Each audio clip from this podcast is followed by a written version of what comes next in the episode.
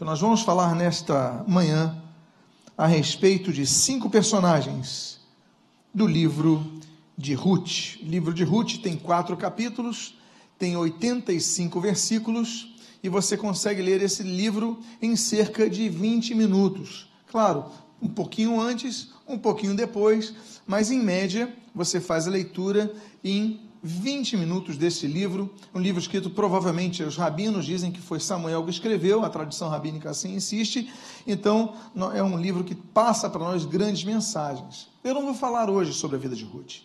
Já preguei sobre a vida de Ruth, já falamos sobre a vida de Ruth, já ouvimos sobre a vida de Ruth, conhecemos a vida de Ruth. Mas eu quero hoje falar sobre a igreja. Eu quero falar sobre a igreja encaixando-se nestes cinco personagens cinco personagens centrais nessa história. E eu convido a que você então abra sua Bíblia no livro de Ruth, e eu gostaria de convidar a que nós comecemos a leitura no primeiro personagem, desse primeiro personagem, no capítulo 1, versículos 16 e 17. Todos encontraram? Diz a palavra de Deus, assim registra o autor sagrado. Disse, porém, Ruth: não me instes para que te deixe e me obrigue a não seguir-te, porque aonde quer que fores, irei eu ir. Onde quer que pousares, ali pousarei eu. O teu povo é o meu povo, o teu Deus é o meu Deus. Onde quer que morreres, morrerei eu, e aí serei sepultada. Faça-me o Senhor o que bem lhe aprouver se outra coisa que não seja a morte me separar de ti. Oremos. Pai amado, lemos a tua santa e preciosa palavra a respeito não apenas desta grande mulher, mas lemos e acabamos de tratar a respeito de cinco personagens que são incluídos nesta bela história. Pedimos que fales conosco, para que possamos ser cristãos melhores, para que possamos ser uma igreja melhor. E o que nós pedimos nós te agradecemos sobre o sacrossanto nome de Jesus, a quem nós servimos, a quem nós seguimos, a quem nós anunciamos, a quem nós aguardamos, a quem nós proclamamos, para quem nós vivemos. É em nome dele, o Cordeiro de Deus, Jesus Cristo, o Senhor e consumador de nossa fé, o autor de nossa vida, é que nós a ti oramos. Amém e amém. Disse Ruth, disse porém Ruth, e aí você conhece a história de Ruth. Ruth é uma mulher que fica viúva, vocês conhecem então um pouco o contexto, mas ela toma a decisão, a decisão que nesses dois versículos ela é sintetizada. Onde quer que tu fores, fala para a sogra dela, eu irei, o teu Deus vai ser o meu Deus, a tua terra vai ser a minha terra, onde você morrer, eu vou morrer. Ela toma uma decisão de sua vida, a sua sogra, ela fala: não, vai para um lado, a, órfã segue o seu caminho, eu vou para outro, eu vou para minha terra. Ela fala, não, eu vou para ali. Mas o que eu quero ressaltar nessa manhã é que Ruth, o termo Ruth, significa algo que a igreja tem que nutrir. Porque Ruth significa amizade. Por isso que eu coloquei o termo ali em hebraico. Ruth significa amizade. Amizade é uma graduação de amor. Tanto é que no português os termos têm uma raiz comum, a letra A e a letra M, amor, amizade. É uma, é uma forma de amar, desenvolver relacionamentos. A igreja não pode perder isso. Mas amizade requer posturas como a de Ruth, abdicação de algo. Quando você ama alguém, você abre mão de algo. Quando você ama alguém, você abre mão muitas vezes seus interesses para satisfazer os interesses de outro. O segredo no casamento, por exemplo, ontem nós tivemos nosso congresso de casais, a igreja do Recreio estava cheia, foi muito bonito. Parabéns aos diáconos Ronald Cida pela excelente organização. E ali nós falamos que existem dois segredos para um casamento: sessão e submissão. E nós falamos a respeito de dois pontos, mas a sessão era crucial até, inclusive, para compreender a, a submissão, porque tem que haver sessão. Um dos dois tem que, em algum momento, ceder à sua própria vontade, porque se não houver sessão, vai haver ruptura. Se não houver sessão, vai haver conflito. Se não houver sessão, vai haver desgaste. E se não houver sessão, vai haver destruição. A sessão é importante. Eu até dei o exemplo de soltar pipa. Nós estamos na geração que nossos filhos sabem o que é Pokémon GO, mas não sabem o que é soltar pipa. Mas aqui, quem já soltou pipa na vida aqui? Então você que já soltou pipa entende um pouquinho que há uma fase que você tem que puxar, mas a corda, mas tem uma fase que você tem que fazer o quê? Soltar. Você tem que soltar, senão a, corda arrebenta.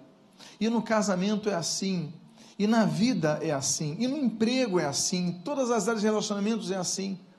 Tem que haver sessão, porque quando há amizade, tem que haver sessão. Muitas vezes está cansado, mas a pessoa precisa falar.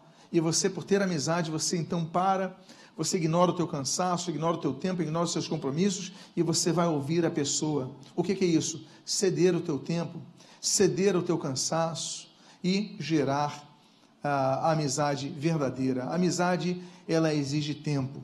Ruth, ela decide sair do seu povo. Ruth, ela decide sair de Moabe. Ruth decide sair da região onde cresceu. Ruth decide sair para acompanhar Noemi, porque ela sabia que Noemi precisava de apoio. Aquela mulher, ela perde o marido, aquela mulher perde dois filhos, aquela mulher perde toda a esperança, toda a, a, possibilidade de subsistência. Ruth então tem pena dela, Ruth tem, observava a vida de Noemi, Ruth observava os sofrimentos daquela mulher, Ruth observava o culto àquela mulher ao Senhor, então ela via que Noemi era um exemplo para a vida dela.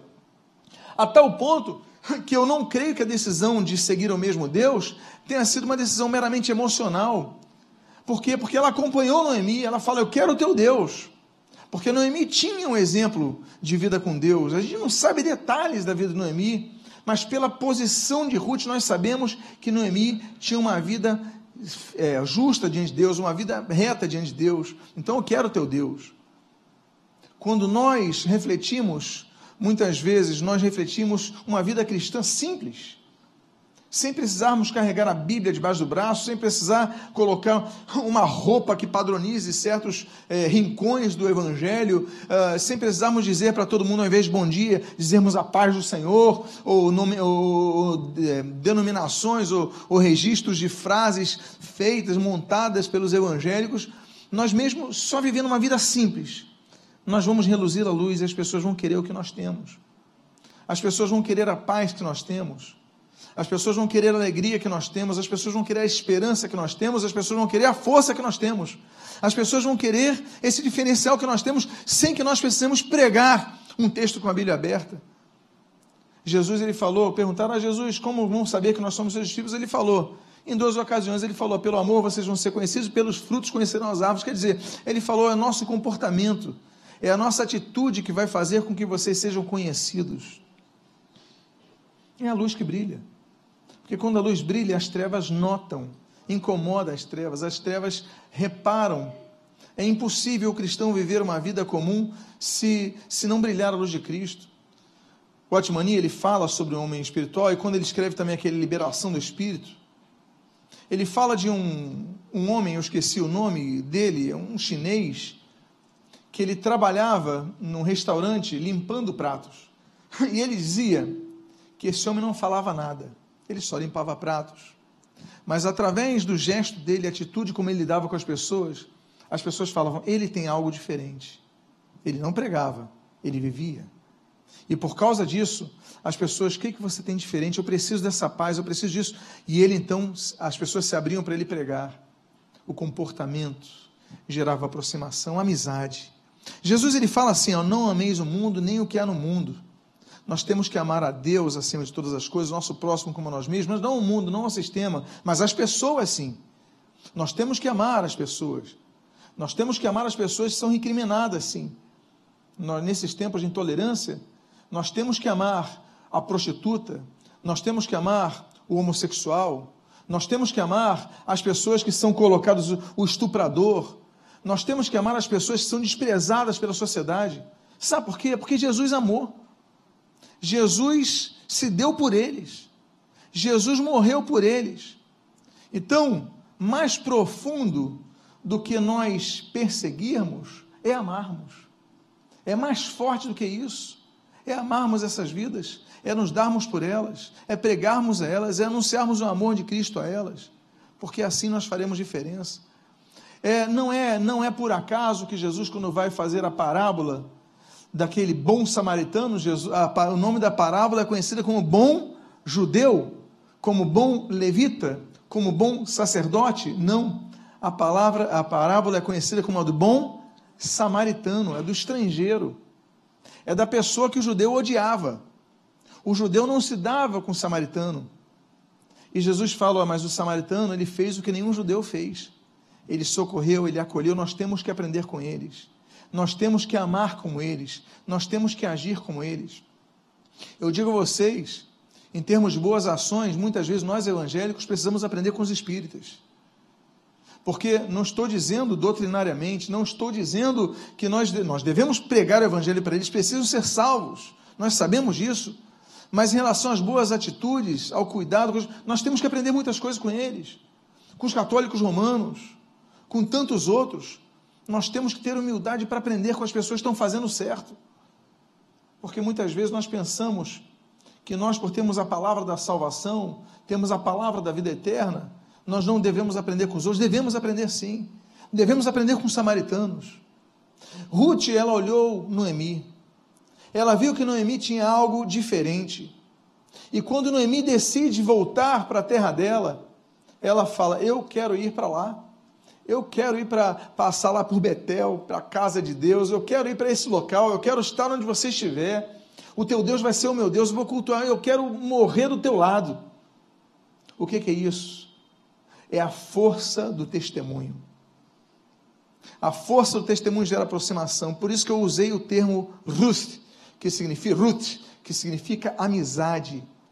Por quê? Porque nós devemos nos aproximar. Muitas vezes nós rompemos com as pessoas quando nos convertemos. Deixamos de conversar com os incrédulos, porque são incrédulos.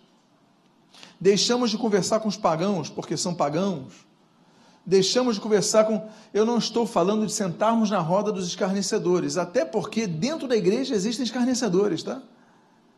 Dentro da igreja existem murmuradores, tá? Não existem só lá fora. Mas eu não estou falando de fazer essa amizade no sentido de sermos influenciados, mas no sentido de influenciarmos essas pessoas. É nos aproximarmos. Ah, mas vão nos, nos acusar, mas Jesus, ele come com os, com os pecadores, não é, não é que acusavam Jesus? E vão nos acusar também, mas nós devemos nos aproximar para ganhar essas vidas. Não é para pecarmos como eles. Paulo fala: fiz-me de grego para alcançar os gregos. Não é eu pequei como os gregos para alcançar os gregos. Não, ele não pecou como os gregos, mas ele se fez de grego para alcançar os gregos. Porque nós devemos nos fazer estar junto a essas pessoas. É fácil a igreja se se esconder dentro de uma cúpula de cristal, de uma bola de vidro. Há muitos e muitos anos atrás eu vi um filme com John Travolta novinho, que era um garoto que morava, ficava dentro de um. Quantos viram esse filme? Uma cúpula, um globo de vidro. A igreja fica assim muitas vezes. A gente quer salvar os salvos, mas só quer salvar os salvos se eles vierem até nós. Não queremos ir até eles. Vamos ter um evangelismo daqui a dois sábados. Vamos invadir o Rio Comprido. Eu gostaria de ter todos vocês nove da manhã lá para o café da manhã e a seguir vamos invadir o Rio Comprido. Vamos fazer o nosso papel de evangelizar. Mas eu digo ir além desse evangelismo de encontrar pessoas que não conhecemos. Eu digo de irmos fazer o evangelismo a pessoas que convivem conosco. E o melhor evangelismo, volta a dizer, não é ficar pregando no horário de trabalho, até porque isso não é correto. Você está roubando o tempo que estão te pagando para você produzir. Mas eu digo para você evangelizar com a tua vida em primeiro lugar, é brilhar a luz de Cristo, não se corromper como se corrompem. Não é virar um chato de galocha, não. Mas é ser uma pessoa que brilha a luz a tal ponto das pessoas falarem o seguinte: olha, o teu Deus, eu quero que seja o meu Deus.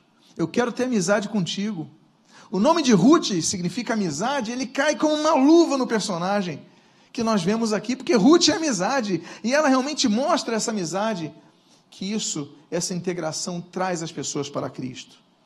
Há um segundo personagem que nós que a Bíblia registra, e aqui está no capítulo número 4, no versículo de número 1 ao versículo número 10, eu sei que é uma sequência grande, eu vou lê-lo, e diz assim: Boaz subiu à porta da cidade e assentou-se ali. Eis que o resgatador de que Boaz havia falado ia passando, e então lhe disse: Ó oh, fulano, chega-te para aqui e assenta-te. Então Boaz, tomando dez homens dos anciãos da cidade, e disse: tomou dez homens dos anciãos da cidade e disse: Assentai-vos aqui, e assentaram-se. Disse ao resgatador: Aquela parte da terra que, que foi de Elimeleque, nosso irmão Noemi, que tornou da terra dos Moabitas, a tem para venda.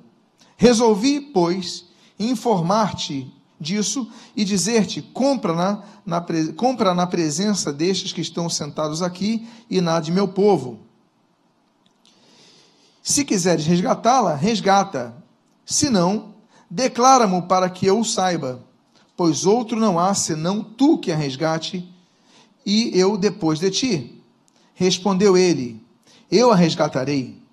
Disse, porém, Boaz: No dia em que tomares a terra da mão de Noemi, também a tomarás da mão de Ruth, a Moabita, já viúva, para suscitar o nome do esposo falecido sobre a herança dele. Então disse o resgatador: Para mim não a poderei resgatar, para que não prejudique a minha. Redime tu que me cumpriria resgatar, porque eu não poderei fazê-lo. Disse, pois, o resgatador a Boaz: Compra tu. E tirou o calçado. Então Boaz, e aí está o termo hebraico, Boaz, disse aos anciãos e a todo o povo: Sois hoje testemunhas de que comprei da mão de Noemi tudo o que pertencia a Elimeleque, a Quiliom e a Malom. E também tomo por mulher Ruth, a Moabita, que foi esposa de Malom, para suscitar o nome deste sobre a sua herança. Boaz ele se apresenta de duas formas aqui dado ao seu papel e dado ao seu nome. Quanto ao seu papel, Boaz se apresenta como a pessoa do resgatador, como a pessoa de Jesus Cristo. Ruth, ela não tem expectativa de vida. Ruth, ela vai comer das sobras. Ruth, ela é uma viúva numa sociedade que não havia nenhum tipo de assistência do Estado para dar um mínimo de apoio financeiro para a subsistência. Ruth significa uma vida perdida, destinada ao sofrimento. Mas Boaz, ele chega e ele paga o preço. Boaz, ele chega e ele resgata. E esse Boaz aponta para Jesus, porque Jesus, ele olha para nós, vendo que nós somos pessoas sem esperança, sem perspectiva de vida eterna, sem perspectiva de salvação, mas ele compra pelo preço da vida dele a nossa vida. E nós passamos a ter herança. Ele resgata, nós passamos a ter herança nós passamos a ter vida, nós passamos a ter expectativa de um lar eterno, nós passamos a ter, expectativa de uma vida em abundância. Jesus ele fala em João capítulo 10, versículo 10, olha, eu vim para que tenham vida e a tenham em abundância. Abundância é sobrar, é ir além. Não é o completo, é além do completo, é abundante, é abundar, é sobejar. Nós temos todas as condições de ter uma vida abundante na terra, uma vida de uma paz que ninguém pode dar. Olha, podemos passar no meio da crise. A crise ela existe, mas a tua paz vai ficar intocável. Há pessoas que na crise estão se matando, se jogando do prédio. Hoje é um dia muito especial para nós do Ocidente, nós lembramos da data do 11 de setembro, como não apenas o golpe que aconteceu no Palácio da Moneda, no Chile, mas também nos lembramos dos atentados terroristas na cidade de Nova York e na cidade de Washington. 11 de setembro. Hoje os Estados Unidos está parado em homenagens às vítimas daquele atentado.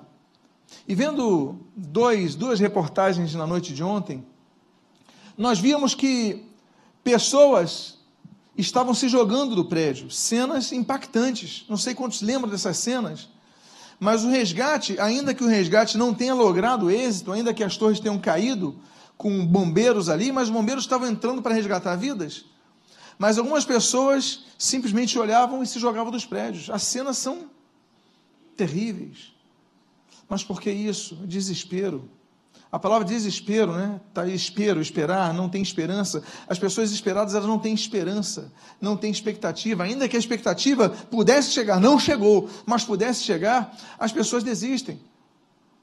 Nós ouvimos a notícia de uma família, de um homem que se mata, um homem que mata os seus filhos, mata a sua esposa e se mata aqui na Barra da Tijuca, eu acho que há duas semanas. Por que, que ele fez isso? Porque faltou esperança. Ele estava numa crise financeira. Dinheiro é algo importante. Ele se matou por falta de dinheiro. Ele ficou desesperado por falta de dinheiro. Pessoas se vendem, vendem seus corpos por falta de dinheiro. Pessoas entram no tráfico de drogas por falta de dinheiro. Dinheiro traz esperança, mas dinheiro traz desesperança. Quando falta dinheiro, quando você deve muitas pessoas. Essa mulher não tinha nada, mas ela tinha uma certeza: o teu Deus, Ruth, vai ser o meu Deus. Ela tinha esperança. Nós podemos passar por crise, mas não deixe que o diabo te tire uma das coisas que Jesus nos antecipou. No céu nós teremos tudo de bom que, como Paulo fala, nem olhos viram, nem ouvidos ouviram, nem jamais penetrou no coração humano o que Deus tem preparado para aqueles que o amam. É algo que nós chamamos de inefável, não dá para descrever o que nós teremos no céu, mas tem uma coisa que Jesus antecipou do céu. Tem um galardão que Jesus antecipou do céu. Ele chegou para os discípulos e disse o seguinte: Olha, Deixo-vos a minha paz. A minha paz eu vou lá dou, não vou lá dou como dá ao mundo. A paz de Jesus é o que nós temos antecipado aqui na terra. E essa paz é tudo que o diabo quer nos tirar. Quando vem o desemprego, quando vem a perseguição, quando vem a enfermidade, quando vem o, tantas decepções da vida, o que o diabo quer é tirar o que Jesus nos deixou. Mas não permita que ninguém tire a tua paz. Diga para a pessoa que está do seu lado: não permita que ninguém tire a tua paz porque a paz é uma bênção de Deus. Boaz representa aquele que traz a paz. Boaz ele traz esperança. Boaz ele traz vida. Boaz ele traz uma nova vida. Boaz ele traz uma nova perspectiva. Ruth tinha esperança, mas Boaz traz a completitude da esperança, ele completa a esperança. Jesus ele nos traz o complemento que nós precisamos: a paz de Deus, a salvação de nossas almas, o perdão de nossos pecados. Mas Boaz também representa outra coisa. Eu estou falando do papel da igreja, eu estou trazendo cinco retratos da igreja. E Boaz, no seu nome, significa em hebraico Boaz, rapidez. Rapidez. Amados irmãos, muitas vezes nós esquecemos os provérbios. Quando era criança, meu pai me ensinava o seguinte: meus pais falavam o seguinte, olha, todo dia você lê o provérbio do dia. São 31 provérbios. Dia 1 você lê o provérbio 1, dia 2 você lê o provérbio 2 e tudo mais. E aí, quando chegar em fevereiro, você lê o provérbio 28, 29, 30 e 31. Quando chegar dia 29 de fevereiro, 4, 4 anos, você o 29, 30 e 31. Mas os demais dias assim, e a gente aprendeu sobre algumas coisas elementares com os provérbios. E há muitos provérbios que fala, falam a respeito da pessoa que se acomoda, a respeito da pessoa que tem preguiça de se levantar. Aí a gente aprende no Provérbios 6, ó, vai te ver com a formiga, ó preguiçoso, considera os seus caminhos e ser sábio. Nós temos que aprender com a formiga que não para de trabalhar. Nós queremos que Deus nos abençoe, nos prospere, mas a gente não quer trabalhar, não acordar cedo para trabalhar. Como é que Deus vai nos prosperar? A gente quer que Deus nos abençoe, mas a gente não quer acordar às seis da manhã, a gente só quer acordar depois das dez. Deus quer nos abençoar, Deus tem prazer em nos abençoar, mas nós devemos trabalhar e quanto à obra de Deus, a mesma coisa. E quanto à vida de Deus, e a vida ministerial, e a vida profissional, e a vida familiar, tudo nós devemos nos esforçar. Que nós queremos as coisas de maneira fácil, nós temos que ser rápidos. Temos que aproveitar as oportunidades. Rapidez. Boaz significa rapidez. Nós temos que ter rapidez em muitas decisões da vida. Por exemplo, a rapidez de tomar a decisão de seguir a Jesus. Jesus ele passou por determinadas cidades e nunca mais voltou. Então aquele cego, ele vai gritar, aquele Bartimeu, Jesus está passando Jericó, Jesus, filho de Davi, tem misericórdia de mim, Jesus cura o sujeito, ele passa a enxergar. Mas ele aproveitou a última passagem de Jesus por Jericó, ele, se ele não pega aquela oportunidade. Reverendo Eurípides pregou aqui sobre aqueles leprosos. Eles aproveitaram a oportunidade. Olha, que mal, vamos arriscar. Então nós temos que aproveitar as oportunidades que nós temos com rapidez. Porque oportunidades são dadas com rapidez e, como diz o ditado, oportunidades vêm e passam. Se você não agarrar, você perde, não é verdade? Nós devemos ter a oportunidade, hoje nós temos a oportunidade de ler a Bíblia com liberdade no nosso país. Nós temos a oportunidade de pregar o Evangelho nas ruas. Eu lembro, eu tenho um primo que dirige uma igreja lá em Paris, eu estava com ele com o pastor Celso, e nós estávamos chegando lá do, do aeroporto, aí tinha uma irmã que estava na delegacia, estavam dois policiais ali. Aí, pastor, pois não, olha, tem, o que que houve? O que que houve que ela estava evangelizando na rua sem autorização. A Europa está se fechando. Nós temos liberdade de entregar panfletos, de evangelizar, de abordar pessoas. Na França, agora, você só pode abordar uma pessoa se houver um contato prévio sobre a intenção de evangelismo e a pessoa autorizar. Senão a pessoa pode falar, ele, ele me está tentando me evangelizar, eu não, não permiti, não quis e tudo mais, e você vai para a prisão. Eu testemunhei isso. E as coisas estão chegando nesse ponto. Nós temos que ser rápidos, aproveitar a oportunidade, a oportunidade do chamado ministerial. Deus tem te dado a oportunidade de servir na obra. Não perca essa oportunidade. Nós temos uma vida e temos que ser rápidos nas nossas decisões. Nós perdemos muitas coisas porque demoramos muito a decidir. Não estou dizendo para que nós, nós sejamos insensatos. Agir sem pensar. Não estou falando disso. O que eu estou falando é que há decisões que exigem rapidez. Há decisões na vida que exigem que você espere. Mas há decisões na vida que exigem rapidez. E nós não podemos, nós temos que entender que esse é o momento da tomada. Eu quero servir a Deus, eu quero trabalhar na obra, eu tenho que evangelizar. Há pessoas que Deus coloca no teu coração para você abordar, para evangelizar, você fala, vou evangelizar depois, a pessoa nunca mais aparece. Há pessoas que você tem que pedir perdão, aí você, vou deixar para depois, a pessoa morre. E você fica carregando um peso na sua vida. Tantas coisas, oportunidades, nós temos que ser rápidos, nós temos que ser boas. Há um terceiro personagem nesse livro tão precioso. E nós lemos aí em Ruth, capítulo de número 1, versículo 14 e 15. Então, de novo, choraram em voz alta. Orfa, no hebraico orfar, com um beijo se despediu da sua, de sua sogra, perdão, porém Ruth se apegou a ela. Disse Noemi: Eis que, a, que tu, tua cunhada voltou ao seu povo e aos seus deuses. Também tu volta após tua cunhada. O nome órfã, e você conhece a história. Na fronteira, elas estão indo, aí fica a sogra, viu, todas viúvas, a sogra Noemi, órfã e Ruth. Aí órfã chega, dá um beijo, olha, eu vou voltar. Eu vou voltar à minha rotina, vou voltar aos meus deuses, vou voltar e tudo. E órfã, aí a então Pode voltar, sem problema. A Helena fala para Ruth: Ruth, faz a mesma coisa. Olha que conselho mal que ela dá. Mas a Ruth não. Teu Deus vai ser meu Deus, teu povo vai ser meu povo. Mas órfã volta. O que, que significa órfã? O nome também diz tudo.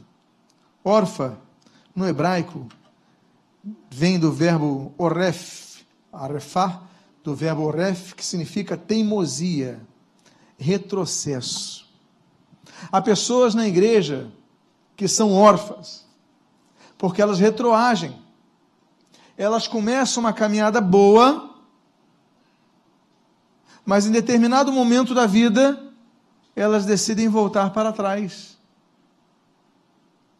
Elas, em determinado momento da vida, elas não têm expectativa para frente, não têm expectativa para trás, mas não querem tomar uma decisão de experimentar algo novo, elas têm medo do novo. Como Ruth teve coragem. Ruth é uma grande mulher, é uma mulher corajosa. Ela tem o novo pela frente, mas ela fala: Eu vou em frente. Esse Deus, eu quero esse Deus. Eu quero essa experiência, eu quero ser do teu povo. Mas órfã não, eu quero voltar. Órfã representa aqueles que saem do Egito, mas têm saudade das comidas do Egito, das bolotas do Egito. Representa aquele povo que foi liberto da escravidão no pecado, mas tem saudade do mundo têm saudade do que faziam. estão na igreja, vivem entre nós, mas a cabeça está lá atrás. Eles estão no meio do Egito e da terra prometida, e naquela península do Sinai eles estão fazendo louvores a Renfã, estão fazendo louvores àquele bezerro de ouro, estão cultuando a uma entidade. Foram libertos por Deus do Egito. Não tem mais Faraó, mas querem cultuar divindades como Renfã. Nós somos pessoas, somos livres, mas somos livres por Deus para tomarmos uma decisão, prosseguirmos em frente, não nos desviando nem para a direita, nem para a esquerda, não retrocedendo, porque nós não somos daqueles que olham para trás, mas olhando para frente, como diz Paulo, prosseguindo para o alvo, porque nós temos um alvo. Então não retroceda, não seja órfã, não olhe para trás, olhe para frente, siga para o teu alvo. Diga para a pessoa que está do seu lado: prossiga para o teu alvo, minha irmã, meu irmão.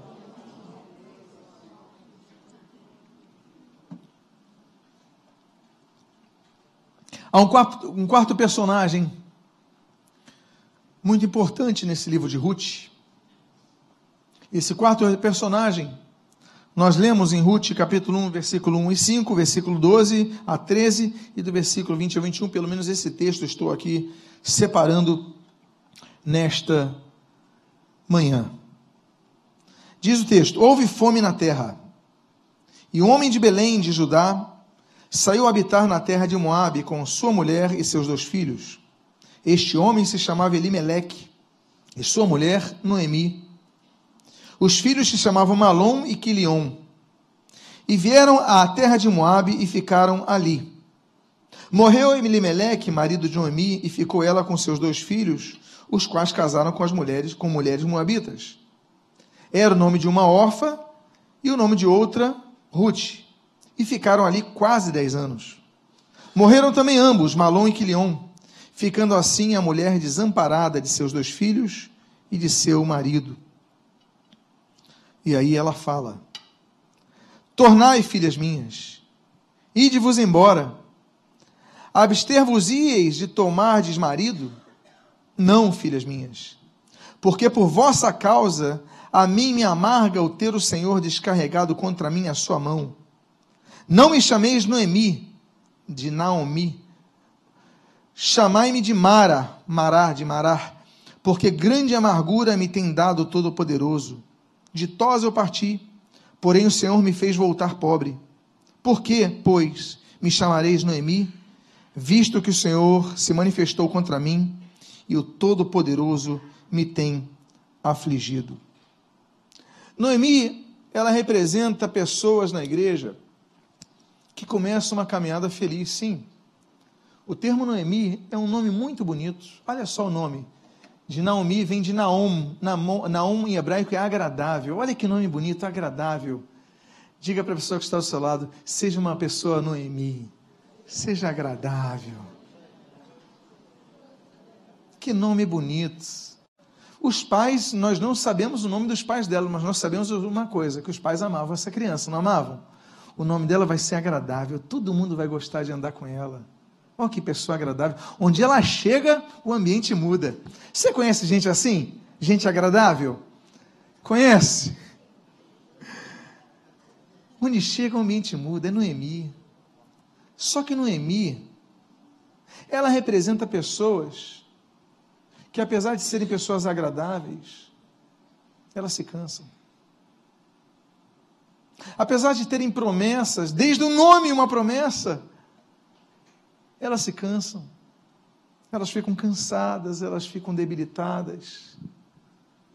E elas chegam ao ponto de pedir para que não chamem mais de Mara, de, de Noemi, mas chamem de Mara. Sabe por quê? Mara vem de marar, amargura, o amargo. Ela fala para essas meninas, para essas mulheres, não me chamem mais de agradável, me chamem de amarga porque eu tinha uma vida boa e perdi tudo. Eu tinha uma terra boa, teve fome, nos mudamos para Moab, mas olha só, perdi meu marido, Perdi meus dois filhos, meus amados. Perder dinheiro é uma coisa. O dinheiro sai, mas depois volta. Perder saúde é uma coisa. Alguns momentos a saúde não volta, outras vezes volta parcialmente, às vezes volta integralmente. Mas perder um marido, perder dois filhos, que era tudo que essa mulher tinha, cadê a alegria? Ela perde, sim. Noemi representa pessoas na igreja que perdem, perdem coisas importantes. Talvez você seja uma dessas pessoas, uma dessas pessoas Noemis. Você já foi feliz. Pelo menos eu posso dizer assim: você já foi mais feliz do que você é hoje. Você já foi mais alegre do que é hoje. Você já foi uma pessoa que tinha mais prazer nas coisas de Deus do que você tem hoje. Mas você perdeu. Perdeu parentes, perdeu saúde, perdeu emprego, mas mais do que isso, perdeu a alegria de viver. Você tem o nome alegria estampado em você porque você é Noemi. Você tem o nome alegria estampado em você. Você cresceu na igreja, se converteu a Cristo, teve um encontro com Cristo. Você tem as promessas de Deus. Mas a vida é a vida. A vida ela machuca. A vida ela desgasta. A vida ela corrói. A vida ela maltrata. Nós envelhecemos nós perdemos. E aí você chega. E todas as vantagens que você teve agora parece que não fazem efeito. Vai na igreja,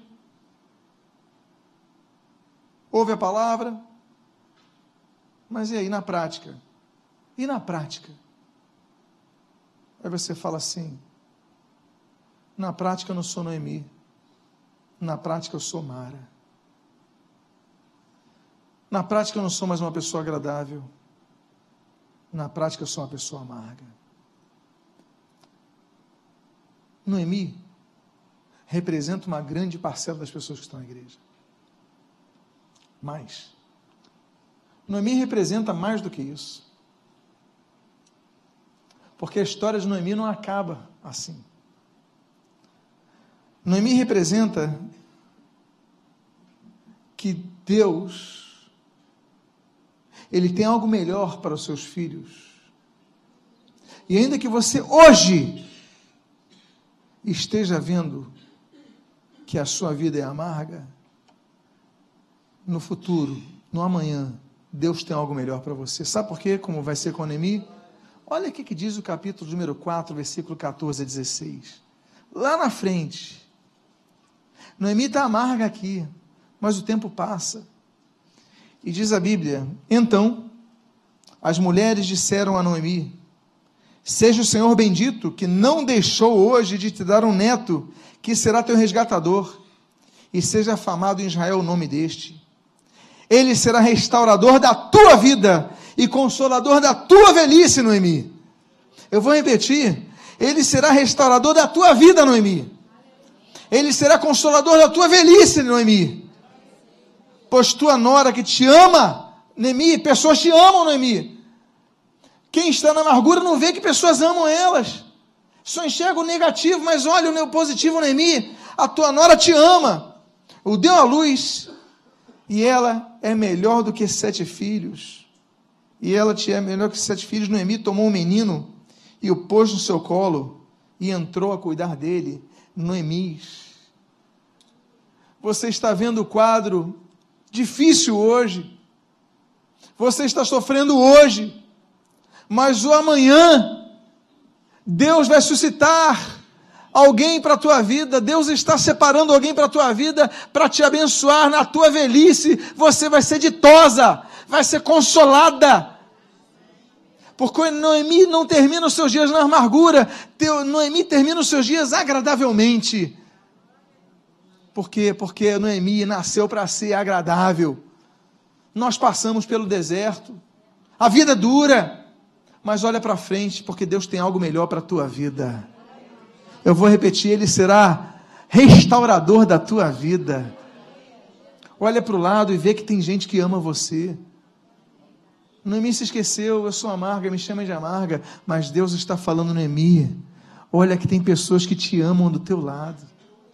Às vezes não é um parente, mas às vezes é um amigo, mais chegado que irmão. E no mínimo, no mínimo, no mínimo, é Deus que te olha e te vê com olhos de amor e fala: olha, podem ter te abandonado, você pode ter perdido pessoas, você pode ter perdido esperanças, mas olha, Deus não te abandonou, Noemi. Deus está do teu lado, Noemi. E a tua velhice vai ser consolada. Você não vai ficar sozinha, Deus te deu algo melhor. Diga para a pessoa que está do seu lado: Deus vai restaurar algo melhor na sua vida. Deus tem algo melhor do que você está vendo. Diga para a pessoa: Deus tem algo melhor do que você está vendo hoje. Porque Noemi, ela passa por fases difíceis, mas no final da história, ela ri por último. E por fim, o último personagem é esse personagem que é o restaurador de Noemi. É esse personagem que consola Noemi, é o neto dela. É uma pessoa nova que aparece. E o nome dessa pessoa está aí.